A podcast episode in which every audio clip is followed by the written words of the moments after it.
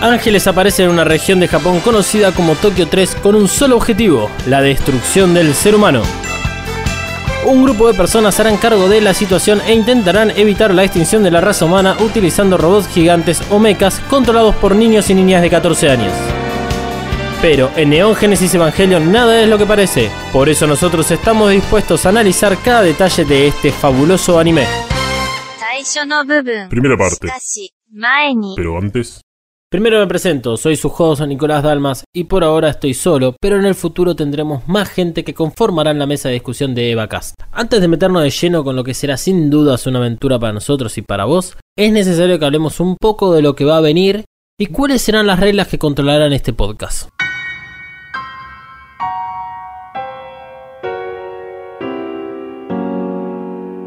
Regla número 1. Anime versus manga. La idea es discutir y dar un contexto para cada episodio del anime. Y en paralelo también hablaremos del manga. A pesar de que el anime y el manga salieron relativamente al mismo tiempo, con un mes de diferencia aproximadamente, el desarrollo de cada uno fue diferente. Como ahora no es el momento de discutir sobre las diferencias y similitudes entre los dos, solo voy a adelantar que ambos se publicaron en el 95, sin embargo el anime terminó un año después y el manga recién en 2013. Pero anticipándonos a los hechos a tratar en este podcast, al comienzo de la historia, el anime y el manga son relativamente iguales, exceptuando algunas de las escenas de poca importancia para la historia y diferencias en la construcción de los personajes. Así que es probable que en los primeros episodios no hablemos mucho del manga. Regla número 2. Los spoilers. Cada episodio de este podcast vamos a hablar como si no existieran más episodios de Evangelion e información que la del episodio a discutir concretamente. Porque seguro hay alguien que no vio Evangelion. Es raro, pero siempre pasa. Además, la regla de no spoilers nos parece adecuada ya que limita la discusión al episodio que estaremos analizando y a no irnos por las ramas. Vamos a dar contexto del episodio usando información que tiene que ver con otros episodios, hayan sido emitidos o no, o hayan sido discutidos o no, o estén por venir, y con lo que sabemos de haber navegado incontables horas en los rincones más oscuros de la internet. Pero va a haber casos en los cuales va a ser inevitable spoilear, por lo tanto dejaremos una sección destinada para eso y vos podrás saltearla sin problemas si es tu caso que no hayas visto Evangelion hasta el momento. Regla número 3. El universo expandido. Hasta no terminar con los 26 episodios del anime original, no vamos a ahondar en las películas, los reveals, el OST y otras fuentes de información canon como los juegos para la Play. Sin embargo, en cada episodio usaremos elementos del universo expandido como referencia o explicación alternativa para desarrollar nuestras hipótesis, siempre sin spoilear o por lo menos avisando si vamos a generar algún tipo de spoileo.2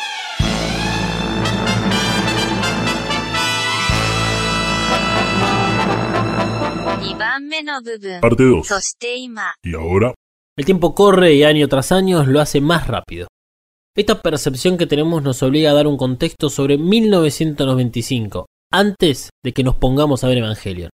Evangelion transcurre en el 2015 y desde cierto punto de vista creo que quedó viejo, a pesar de que emplean muchos recursos durante la serie que te llevan a que ese futuro sí podría ser 2015, pero siempre he pensado desde 1995. Es como ver Friends, es una de las series icónicas de los 90. Para poder entenderla, si sos un joven, si sos un millennial, tenés que haber vivido o por lo menos tenés que haber entendido lo que es haber pasado los 90. La mitad de los capítulos de Friends pueden resolverse hoy en día con solo la existencia de un celular. Y es algo que las generaciones nuevas no van a poder entender nunca.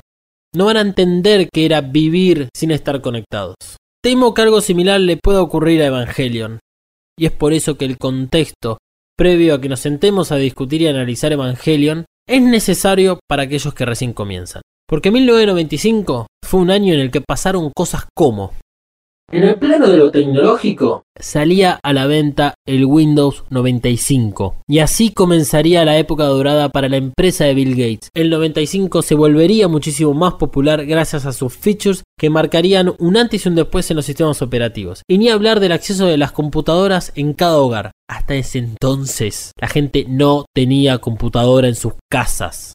Continuando con lo tecnológico, la sonda Galileo de la NASA entraba en la órbita de Júpiter, luego de 6 años de haber navegado el espacio. Hoy en 2018 tenemos el Mars Rovers en Marte, por supuesto, y a gente intentando mandar viajes tripulados a Marte para que Marte sea un lugar habitable de acá a 50 años. Por supuesto que las guerras no quedan de lado. Una guerra que marcó los 90 fue la guerra en Yugoslavia. En el 95 llegaba a su punto intermedio. Por supuesto que la gente no sabía que había llegado al punto intermedio, faltaban 5 o 6 años para la culminación de la guerra balcánica, que al finalizar dio origen a las naciones de Croacia, Eslovenia, Macedonia, Bosnia y Herzegovina y algunas otras más. Otros conflictos bélicos sucedían, por ejemplo, la guerra civil en Sri Lanka o el bombardeo en la ciudad de Oklahoma, allá en Estados Unidos. Dejemos las guerras de lado y los conflictos de lado, porque vamos a tener mucho que discutir acerca de eso en Evangelion. Y vayamos a qué pasaba en el mundo de la cultura pop. En la música se alzaba en la cima de todos los charts Gangsta Paradise, de Coolio, y aplastaba a las bandas ya establecidas como Van Halen, Michael Jackson, Madonna, Radiohead, Pink Floyd, el debut de Foo Fighters y el adiós de los Ramones, así como muchos otros artistas y otras bandas que existían en ese entonces. En los cines se estrenaba Toy Story y rompía absolutamente con todo, así como lo hacía Corazón Valiente, Shumanji y Apolo 13. Pero vayamos al lugar que realmente importa, que era lo que sucedía en 1995. Vayamos a Japón. Un atentado ocurría en los subtes de Japón. Gazarin era liberado en el subte de Tokio y la posterior captura del líder de culto Aum Shirinkyo, quienes fueron los responsables del atentado. En los cines de Japón se estrena Ghost in the Shell y Godzilla vs. Destroyer. Ghost in the Shell es considerado uno de los mejores mangas de anime de la historia. Mientras que en el caso de Godzilla, la importancia radica no en Godzilla, sino en que Hidekai Anno, el director y el creador de Evangelion, es ultra hiper fanático. Tanto que dejó la producción de la cuarta película de los Rebel de lado para dirigir la última película de Godzilla.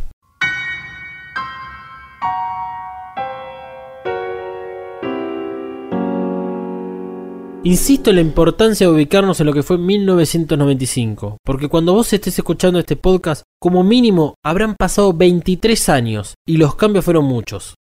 Con esto damos por finalizado el primer episodio de Evacast. Estate atento porque el próximo episodio será el análisis de los dos primeros capítulos de Neon Genesis Evangelion y el comienzo de lo que será un podcast para llevarte de acá a la luna. Fly me to the moon, let me play among the stars, and let me see what spring is like on Jupiter and Mars. In other words, hold my hand. In other words, baby, kiss me.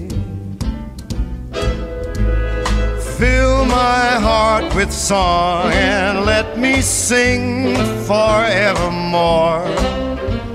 You are all I long for, all I worship and adore. In other words, please be true. In other words, I love you.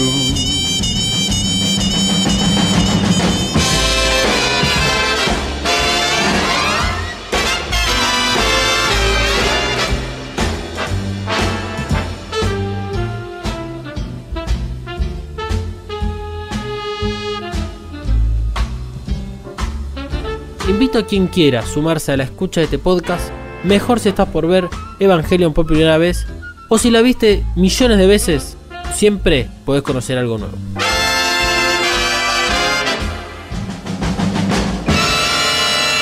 Fill my heart with song, let me sing forevermore.